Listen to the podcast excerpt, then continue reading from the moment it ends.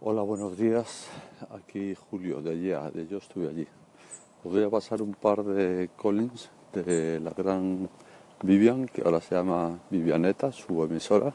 Muy bien traído el nombre a partir de su nombre.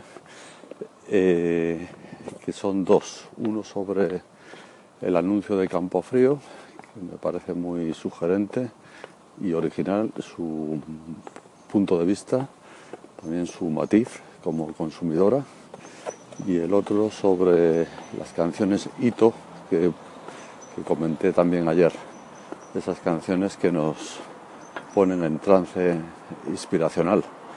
Nos da no solo su experiencia, Vivian, sino que incluso nos sugiere canciones o artistas concretos que merece la pena tener en cuenta y supongo que probar, porque si a ella le van bien, creo que nos pueden ir bien a los demás. Pues los dejo con ella. Hola Julio, me pasa lo mismo que a ti. Eh, yo le llamo mi momento de hoja en blanco. Cuando voy a empezar un proyecto necesito mucha concentración en, algo que estoy diseñando.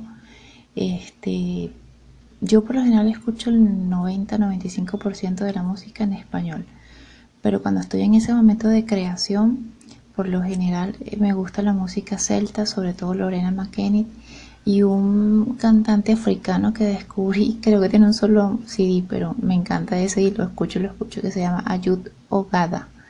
Eh, si lo puedes escuchar, no sé, te lo recomiendo.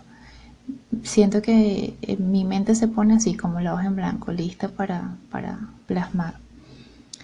Um, a nivel de hito, sí, hay ciertas canciones de Miguel Ríos que de repente me evocan momentos de, de, mi juventud y, y también me sirven para diseñar.